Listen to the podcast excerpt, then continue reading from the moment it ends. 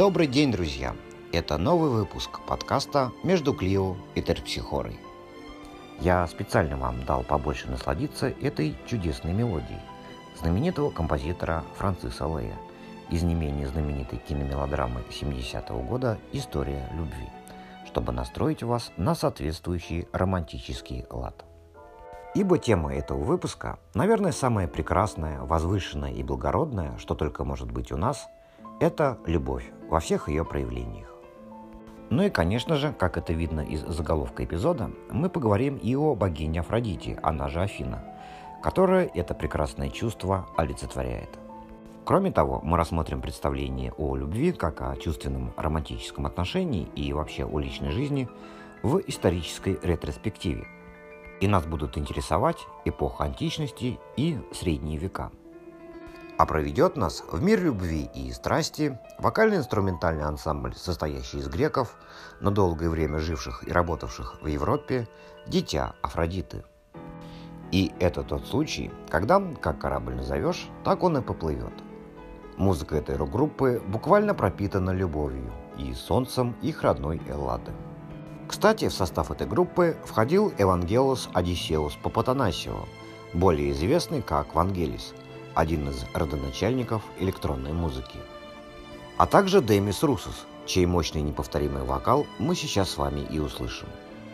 Итак, композиция Мари Джоли из альбома 69 года «It's Five of Clock» «Дитя Афродиты».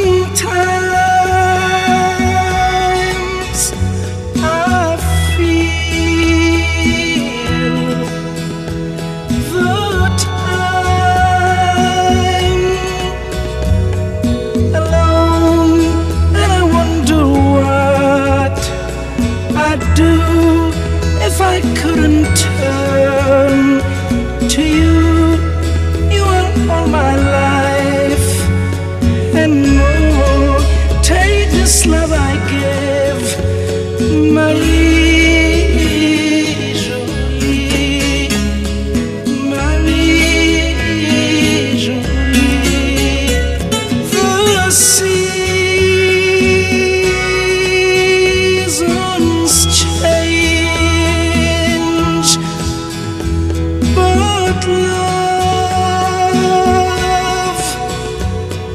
remains growing like a rose in spring or the summer sun.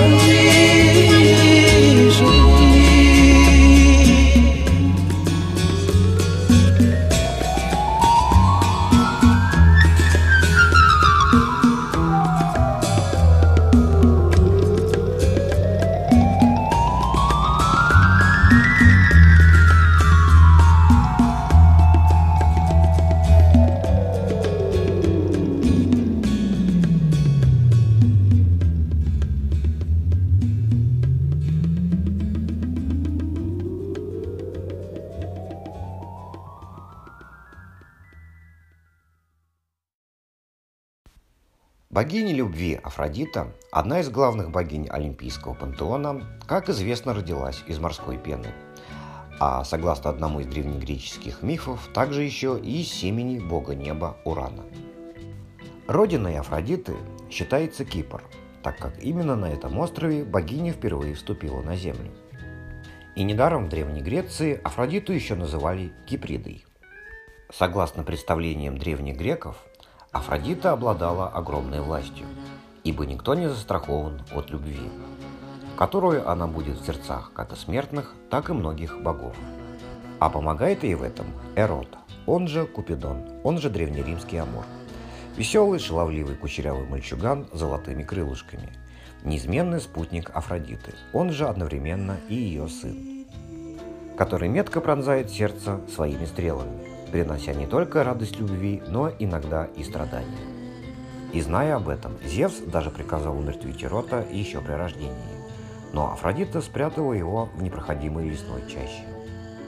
Спутниками Афродиты являются также бог брака Гименей и три Хариты, три Грации, богини красоты, женской привлекательности и радости, которые прислуживают богине – надевают на нее роскошные одежды, причесывают ее золотые волосы и венчают ее голову роскошной диадемой. Часто Афродиту изображали в виде лебедя или рядом с лебедем, ведь лебедь – это животное утонченное, изящное и красивое. Вообще, Афродита особо ревностно относилась к статусу самой прекраснейшей и самой красивейшей из богинь Олимпа – Достаточно вспомнить знаменитый миф о Троянской войне, вернее, о его завязке. Когда сын троянского царя Приама, Парис, вручил яблоко с надписью «Самое красивейшее», оно же яблоко раздора, Афродите, хотя на этот завидный титул претендовали еще две богини – Гера и Афина.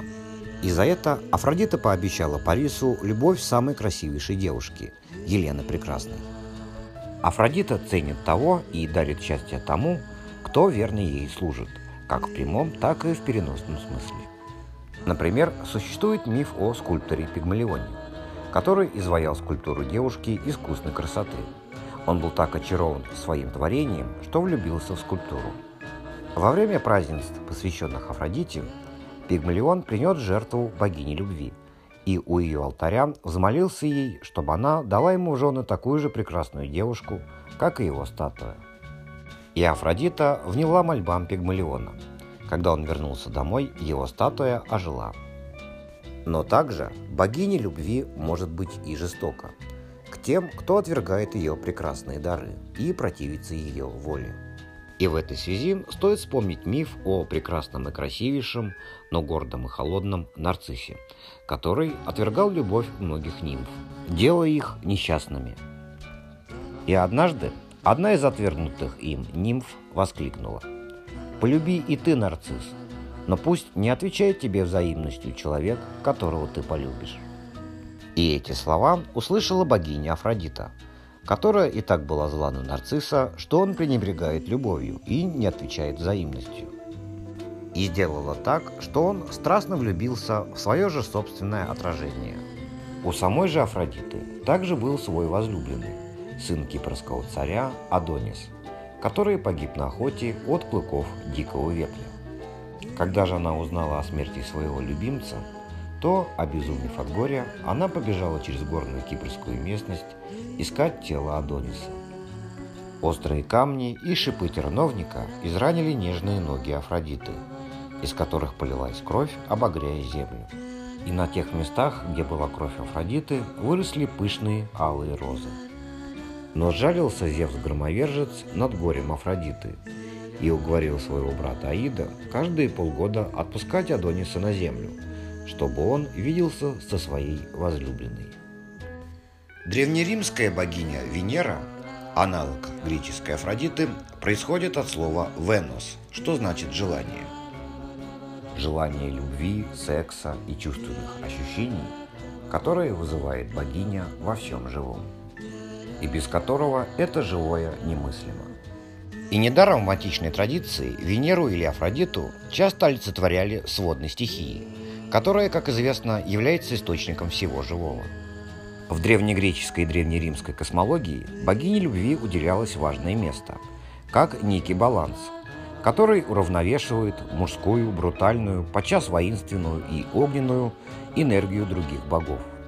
Как, например, бога войны Марса и его греческого прототипа бога Ареса, или бога огня, кузнечного дела и ремесел Гефеста, который соответствует римскому богу Вулкану. И тем самым Афродита, она же Венера, еще и богиня умиротворения, которая порождает взаимопроникновение мужских и женских противоположных начал.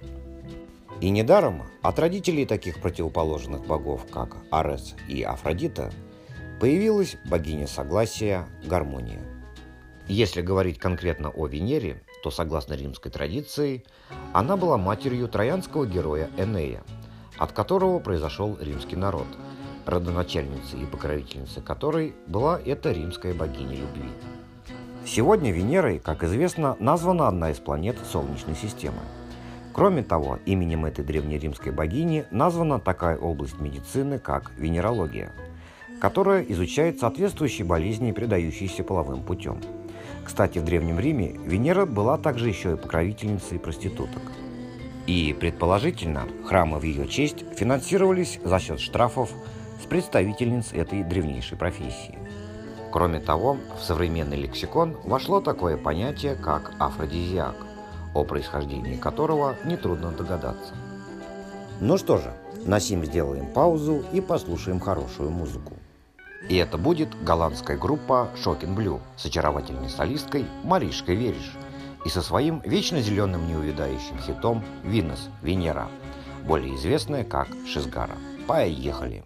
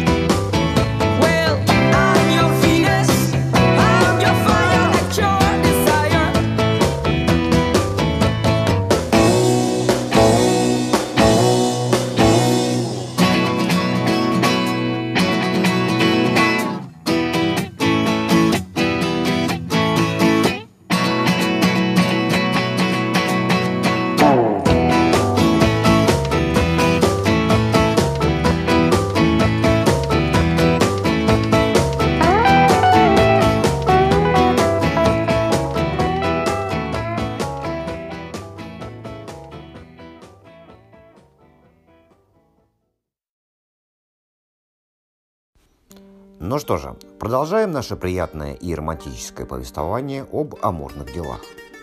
Уже на заре исторического развития человечества чувственные любовные отношения играли весьма заметную роль.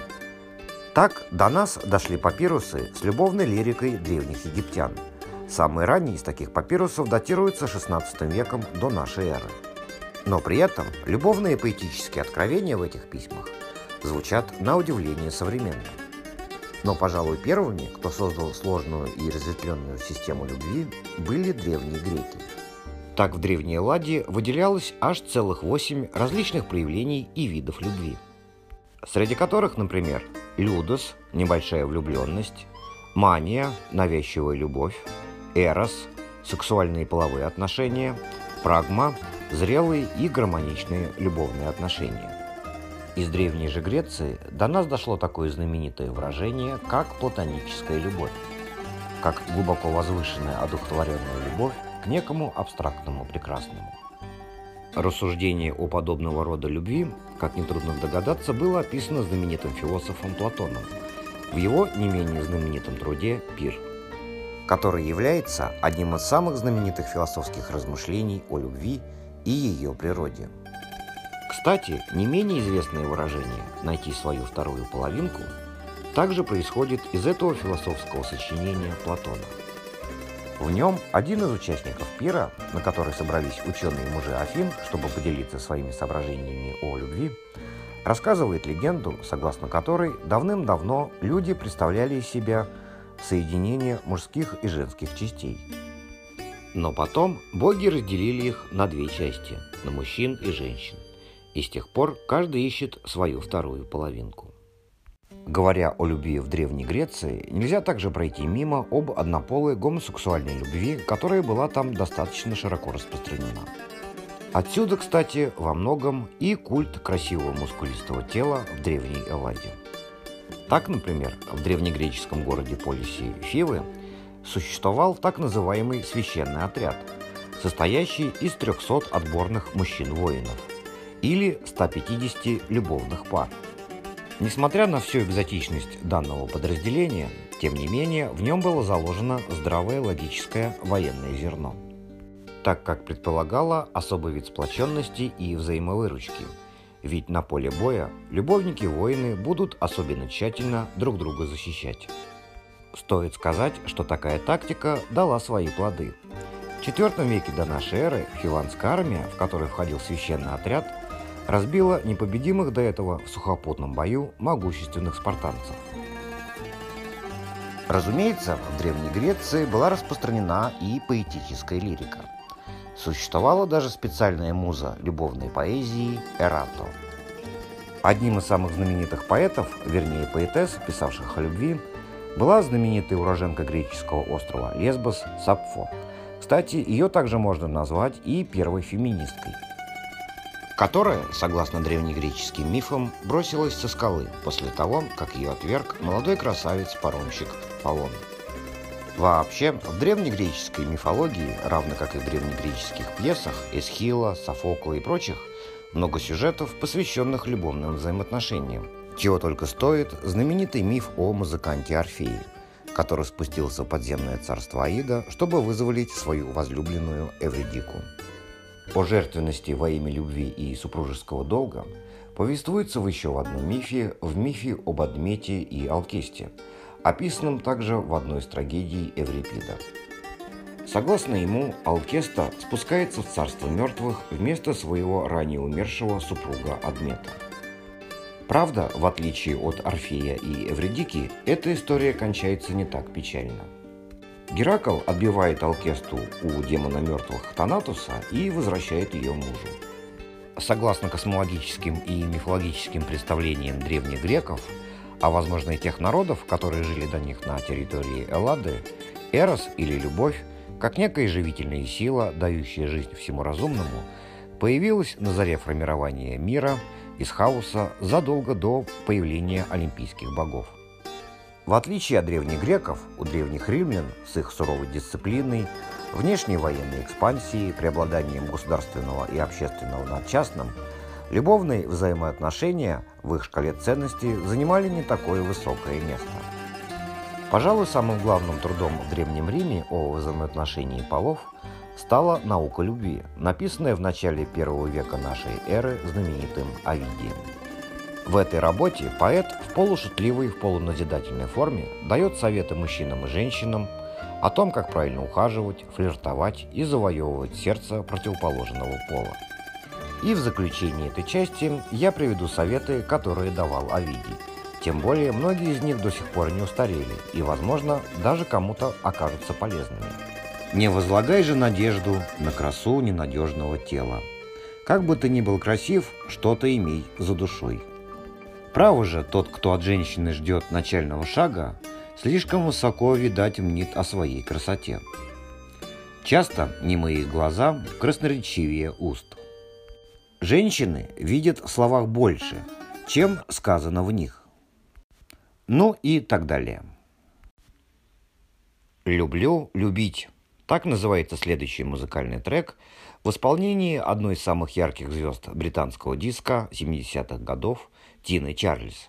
Ну что ж, с этим, пожалуй, трудно не согласиться. Слушаем, ну а потом продолжим.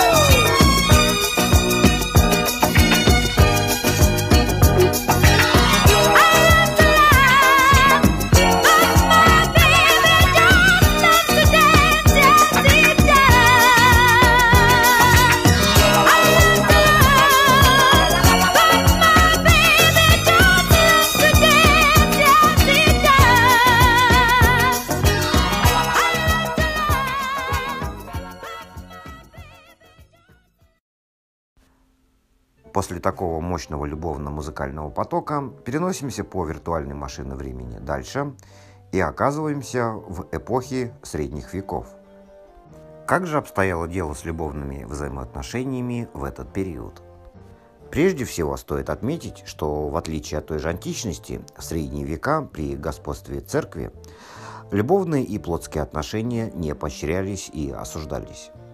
В первую очередь половые отношения рассматривались как продолжение рода. В различных средневековых городах издавались даже специальные законы, касаемые публичного женского платья. Согласно этим постановлениям, оно должно было быть без особого лоска, чтобы не привлекать внимание противоположного пола. Разумеется, в этом плане не все обстояло так благостно. И, что называется, законы для того и есть, чтобы их нарушать. Более того, в 15-16 веках в городах Италии и Германии существовали даже официальные городские публичные дома. Например, такой вот официальный дом терпимости действовал в 15 веке в городе Нюрнберг – а правовое и социальное положение его работниц регулировалось в соответствии с правилами этого публичного дома.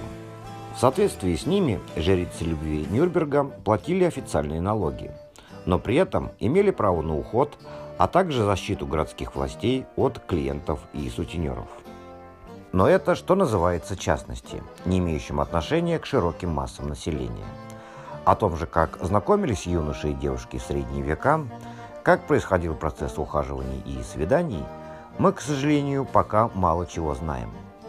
Вероятно, знакомство между молодыми людьми происходило на улице, скажем, во время какого-нибудь праздника, на ярмарках, в церквях, где молодые люди могли обменяться взглядами и улыбнуться друг другу. Зато, в отличие от простонародья, мы гораздо лучше знаем о куртуазной придворной любви – распространенный в эпоху классического средневековья среди западноевропейского дворянства. Собственно, понятие куртуазность и куртуазный происходит от французских слов, обозначающих учтивый, любезный, галантный, а также от старинного французского слова, обозначающего двор. Центре этой этической и эстетической системы ценностей, основанной на любви в самом высшем ее проявлении, стояло служение и преклонение перед своей дамой сердца – когда какой-нибудь средневековый рыцарь избирает среди сиятельных особ противоположного пола и при этом желательно замужных объект своего воздыхания и начинает ей служить, подобно тому, как он служит своему сеньору и сюзерену. Ради нее он совершает подвиги, ее имя он декларирует на рыцарских турнирах. Возможно, слагает любовные стихи. А при встрече со своей дамой сердца – он склоняется на одно колено и демонстративно прижимает свою руку к своей груди. При этом не требуя что-то особо взамен. И высшим проявлением счастья для него является, когда, скажем, на каком-нибудь рыцарском турнире его возлюбленная одаривает его каким-нибудь памятным сувениром, который он с гордостью вешает, например, на древко своего копья. Конечно же, мы не можем посмотреть в сердце и душу средневекового человека и узнать, насколько искренним было такое поведение. Или, быть может, это была некая игра в любовь, или модное увлечение. Но очевидно одно. Впервые в истории человечества статус женщины был поднят на столь высокий уровень. Куртуазное поведение подогревалось и соответствующей любовной средневековой куртуазной литературой. В сокровищницу мировой литературы вошли такие знаменитые средневековые любовные рыцарские романы, как «Тристан и Изольда» или, скажем, повесть о короле Артуре, в котором фигурирует сюжет любви одного из рыцарей круглого стола Камелота к супруге короля Артура Дженевре. Особой популярностью в XII – начале XIII века в Западной Европе пользовалась поэтическая лирика провансальских трубадуров – кстати, именно трубадуры из Прованса или Окситании, юга Франции, одни из первых стали использовать рифмованное стихосложение. Помимо провансальских трубадуров, примерно в это же время в Германии своего расцвета достигла поэзия мини-зингеров. Мини-зингер в переводе с немецкого буквально означает «певец любви». Куртуазная культура была так распространена, что, например, во Франции в начале 15 века действовал так называемый суд любви. По сути, это было некое подобие организации со своей иерархией, во главе которой стоял так называемый князь любви. Этого титула был удостоен главный виночерпий французского короля Карла VI. Все же остальные должности, такие как главные хранители любви, министры, или, например, привратники любовных садов и огородов, занимала высшая аристократия Франции того времени. Туда же даже входили и некоторые церковные иерархи. Чем же занималось это любовное общество? В его уставе было сказано, что он был учрежден при условии и в силу и под охрану весьма похвальных добродетелей, а именно смирения и верности во славу, хвалу, назидание и служение всем дамам и девицам. Каждый год 14 февраля, то есть в день Святого Валентина, устраивалось торжественное заседание Суда Любви. А каждое первое воскресенье месяца его участники читали собственноручно сочиненные стихи и баллады в честь дам, которые оценивались министрами Суда Любви. Кроме того, примерно для этих же целей, которые позиционировал Суд Любви, примерно в это же время был основан рыцарский орден «Белые дамы на зеленом поле». Примером беззаветного и экзальтированного, даже на грани фарса и абсурда, служения прекрасной даме может служить история немецкого рыцаря имени Зингера начала XIII века Ульриха фон Лихтенштейна. Еще будучи подростком, он влюбился в одну знатную даму, пажом которой он тогда был. И уже тогда его любовь к ней была по-настоящему фанатичной – Доходило до того, что он выпивал воду, из которой эта дама мыла руки. Ну а дальше больше. Когда он подрос и стал рыцарем, то стал писать своей возлюбленной любовные письма. По содержанию писем, которые приходили в ответ, можно понять, что дама просто флиртовала с Ульрихом. Однако его напор и чрезмерная навязчивость вскоре ей надоели. И желая отвязаться от него, она в одном из писем написала, что Ульрих ей не нравится, в особенности из-за его выпирающей губы.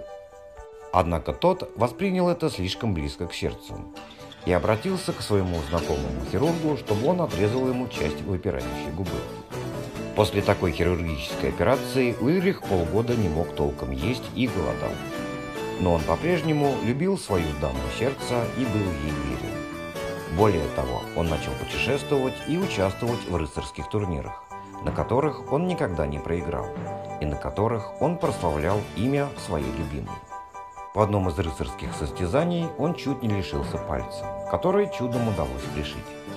Написав об этом случае своей даме и получив в ответ, что она не верит, что он якобы тем самым хочет ее разжалобить, Уиллрих приказал отрубить этот палец и отправил его по почте своей возлюбленной. Но на этом Ульрих фон Лихтенштейн не останавливается. Он отправляется путешествовать по Европе в женском платье, позиционируя себя как богиню Венеру и вызывая на бой всех встречных рыцарей. При этом в те куртуазные времена Ульриха не считали безумцем, а скорее наоборот. И многие рыцари считали за честь с ним сразиться. За время этого долгого европейского турне, во время которого его часто сопровождали женщины – Ульрих успел даже пожениться и обзавестись детьми, но при этом он продолжал хранить любовь к своей даме сердца. Как я уже говорил, Ульрих фон Лихтенштейн был не только рыцарем, но и поэтом-минизингером. Он написал куртуазный роман «Служение дамы», в котором описал свое путешествие, а также ряд других любовных песен и стихотворений. Кстати, в фильме 2001 года «История рыцаря» Главный герой в исполнении Хита Леджера носит имя Уильриха фон Лихтенштейна. Пожалуй, венцом всей куртуазной средневековой идеи стала любовь знаменитого итальянского поэта Данте Алигьери к Беатриче во второй половине XIII века, с которой он даже не был знаком и которую видел лишь несколько раз в жизни, но которую воспел в своих литературных произведениях. И в заключении об одной интересной средневековой традиции, связанной с браком, и о спасительной силе любви.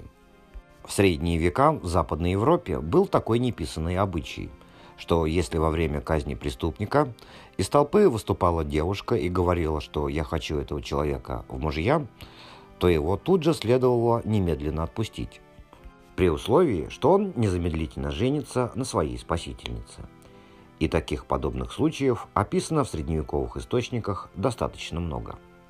Воистину, любовь побеждает смерть.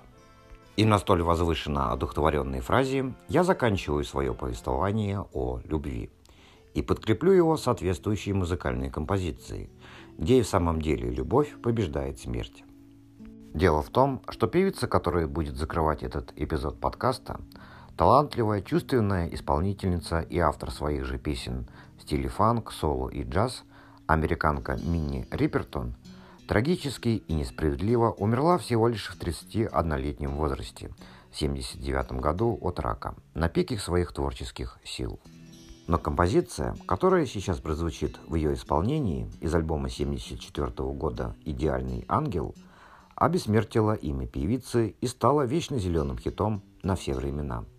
Она даже звучала на российском ТВ в 90-е годы в рекламе жевательных резинок «Любовные истории». You, Минни Липертон. Любви вам, друзья, и счастливо!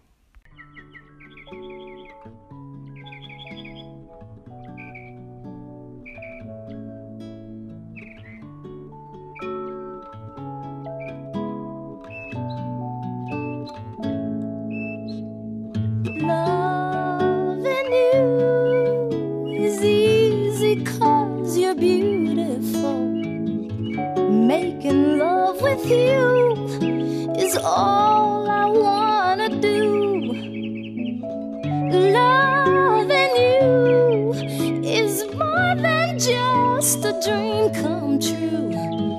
And everything that I do is out of love.